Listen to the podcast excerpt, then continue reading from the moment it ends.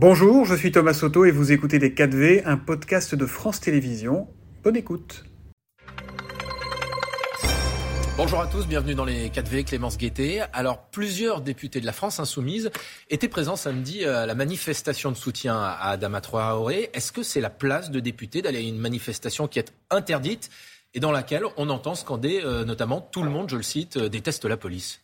Bah déjà, la première chose, c'est que je pense que c'est une erreur d'avoir interdit cette manifestation qui se passe depuis six ans, depuis euh, la mort d'Adama Traoré, qui est une manifestation euh, en hommage où sa famille demande justice et vérité, ce qui n'est toujours pas le cas aujourd'hui, qui est une manifestation qui se passe bien chaque année. et cette année, non, j'y étais pas personnellement, mais il y avait en effet beaucoup de députés de mon groupe et d'autres partis politiques d'ailleurs.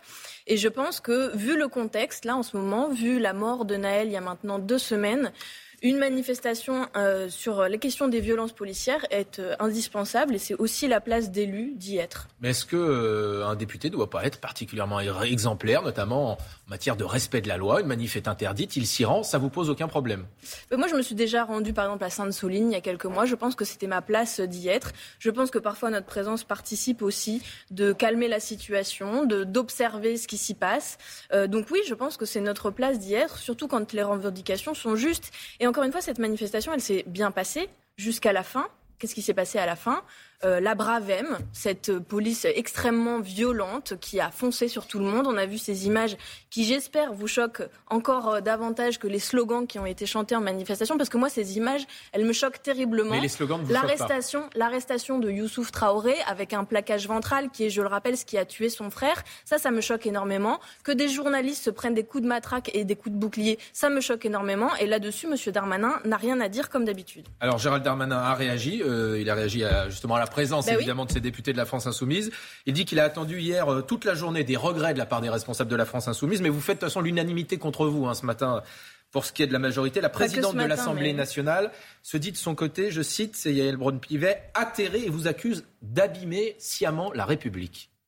Je trouve que c'est extrêmement grave. Bon, je reviens quand même au sujet principal. J'aurais aimé que M. Darmanin ait un mot contre le communiqué euh, d'Alliance Police qui parle de nuisibles et de guerre dans notre pays. J'aurais aimé qu'il ait un mot contre les images qu'on a vues sur la Bravem hier. Je reviens à ce que vous disiez sur euh, la France insoumise hors de l'arc républicain, qui est le nouveau mantra euh, du club des dégoûtants. Donc de Madame Borne à Madame Braun-Pivet, en passant par Madame Berger jusqu'à Madame Le Pen, tout le monde dit en ce moment que la France insoumise est hors de l'arc républicain. C'est le nouveau truc qu'ils répètent en boucle comme des perroquets. Je veux vous dire que c'est très grave d'abord parce qu'ils abîment l'idée de république et que pendant longtemps, euh, dans ce pays, mais je crois qu'il manque quand même de, profondeur et de mémoire historique, pendant longtemps, dans ce pays, euh, il fallait, pour être dans l'arc républicain, adhérer à des valeurs auxquelles nous adhérons, respecter notre devise, euh, et qu'en étaient exclus euh, les fascistes, les nostalgiques de Pétain, de la France de Vichy, et ceux de notre camp y étaient inclus, ça n'était même pas en discussion. Le pouvoir en place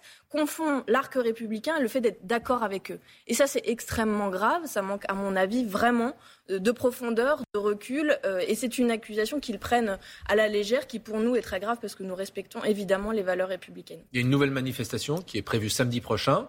Si elle est interdite, vous irez quand même? Oui, nous nous y rendrons, mais de même qu'il euh, y a beaucoup d'organisateurs à cette manifestation, il y a le comité Adama Traoré, évidemment, euh, il y a euh, des syndicats, des associations. Je veux dire quand même que ça fait deux semaines qu'on a ce débat, nous, sur les violences policières, que le gouvernement cherche des petits prétextes, accuse la France insoumise, etc., parce que c'est bien plus facile, a fait de la répression massive son unique réponse politique et ne propose rien. Alors, proposition. Proposition Proposition très concrète suite aux émeutes qu'on a connues il y a quelques jours dans, notre pays. Elisabeth Borne confirme que le gouvernement réfléchit, je cite, à la mise en place d'une amende spécifique pour les parents de mineurs dès le premier acte. Voilà, bien sûr.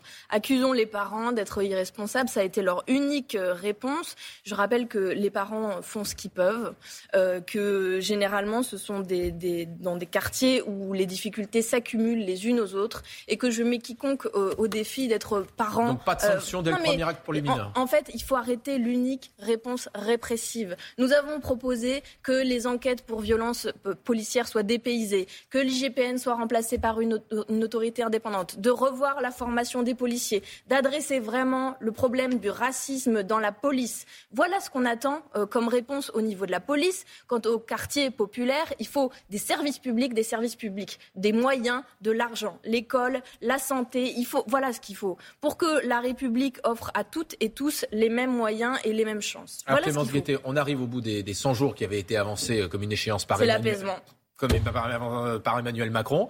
Euh, la question, c'est est-ce qu'il va faire un remaniement ou pas, avec ou pas Elisabeth Borne? Est-ce que changer de Premier ministre, vous, ça changerait votre attitude à l'égard du gouvernement? Bah, C'est pas vraiment une question de personne, en réalité. C'est une question de, de, vision politique. En l'occurrence, plutôt une absence de vision euh, depuis un an. D'ailleurs, Madame, Madame Borne dit j'ai fait le boulot je pense qu'en réalité, elle voudrait dire j'ai fait le sale boulot parce que ça a été une année euh, réforme des retraites, deux ans de plus pour tout le monde, réforme de l'assurance chômage, moindre, moins de droits pour les chômeurs. Elle dit j'ai délivré la planification écologique, donc elle parle comme une manageuse de, de McKinsey. Il ne s'est rien passé au niveau de la planification écologique, les annonces sont repoussées. Donc bref, c'est pas une question de, de, plus L'an prochain, objectif doubler le rythme auquel on réduit les gaz à effet de serre. C'est ce qu'elle dit ce week-end dans les colonnes de nos confrères du Parisien. Pour elle, il ne s'est pas rien passé sur le plan écologique. Oui, oui, non, mais elle a l'air de vivre en effet dans une réalité parallèle, mais il se trouve qu'il y a plusieurs rapports, l'autorité environnementale, le Haut Conseil pour le climat, euh, et dernièrement la Cour des comptes, c'était ce week-end ça aussi, qui pointe le fait que les dépenses en faveur de l'environnement sont largement insuffisantes par rapport à ce qu'il faudrait faire, c'est-à-dire investir massivement pour bifurquer en matière alimentaire, pour les bâtiments, pour le transport, qu'il n'y a pas de planification de ces dépenses et que ça entraîne le manque d'infrastructures, par exemple, ça c'est des, dépenses sur le très très long terme, que les niches fiscales climaticides augmentent, que les dépenses néfastes à l'environnement ont doublé, elles sont passées de 10 à 19 milliards. Voilà ce que dit la Cour des comptes, c'est pas la France insoumise. Donc il y a, y a, vraiment euh, un, un, très net retard. La France a déjà été épinglée pour ça et il faut qu'on que relève l'ambition c'est son départ à Elisabeth Borne ou pas? Mais je souhaite son départ, oui, parce qu'elle est, elle est la femme qui a mené jusqu'au bout cette euh, histoire de réforme des retraites. Euh, voilà, mais on n'appelle pas spécialement à sa démission, parce que si c'est pour qu'elle soit remplacée par Gérald Darmanin, vous comprenez bien que la situation ne sera pas meilleure. Gérald Darmanin, c'est une qui, question de, nous disent nos confrères de Libération ce matin, fait campagne pour Matignon. C'est ce qu'affiche, regardez, Libération ce matin, Matignon, les manœuvres de Darmanin. Elisabeth Borne remplacée par Gérald Darmanin, vous diriez quoi à la France Insoumise? Ben, Je dirais que ce serait un scandale. Voilà. Je dirais que ce serait un scandale, surtout dans le contexte du moment. Je l'ai dit tout à l'heure, mais il n'a pas eu un mot contre euh, les déclarations des syndicats de policiers factieux.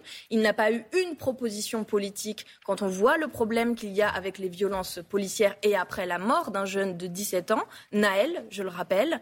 Euh, il est dans la provocation et l'outrance permanente. Donc, donc, évidemment, ça n'est pas une option pour nous. Clémence Guettet, est-ce que vous étiez forte en orthographe? Oui. Bon, est-ce qu'il faut davantage pénaliser les fautes d'orthographe au bac? C'est ce que souhaite le ministre de l'Éducation. Il dit qu'il faudra peut-être enlever davantage de points. La répression jusque dans le bac, c'est quand même fou ça. Ils se disent pas peut-être qu'il faudrait remettre euh, davantage de cours, peut-être que euh, la scolarité avec les deux années de Covid a affecté euh, le niveau d'orthographe des enfants, peut-être qu'il n'y a pas assez de profs. Moi, dans ma circonscription, j'ai des, j'ai des enfants qui n'ont pas eu de cours de maths et de français. Parce que le, les profs n'ont pas été tolérer les erreurs dans les, copies du bac? d'accord, mais c'est élever, élever le niveau de formation qu'il faut, c'est pas mettre des mauvaises notes à tout le monde, c'est quoi enfin, c'est, cette logique euh, en permanence, ça me, ça me. On continue, on, continue de donner des bonnes notes à des copies qui sont. Non, mais on se pose la question des moyens et de la formation des gens, et en, toute matière d'ailleurs. Le ministre de l'Éducation, qui a une autre proposition à travailler du président de la République, réduire les vacances d'été parce qu'il dit que ça accroît les inégalités. Réduire les vacances d'été. Vous êtes pour ou vous êtes contre? Non, moi je pense que ce qu'il faut, c'est euh, profiter de ce temps de vacances pour proposer des choses, notamment aux jeunes.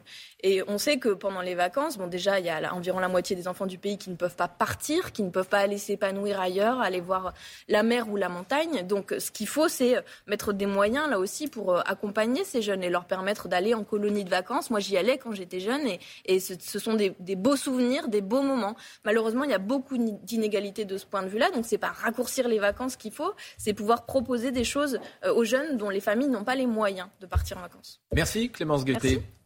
C'était Les 4V, un podcast de France Télévisions. S'il vous a plu, n'hésitez surtout pas à vous abonner. Vous pouvez également retrouver tous les replays en vidéo sur France.tv.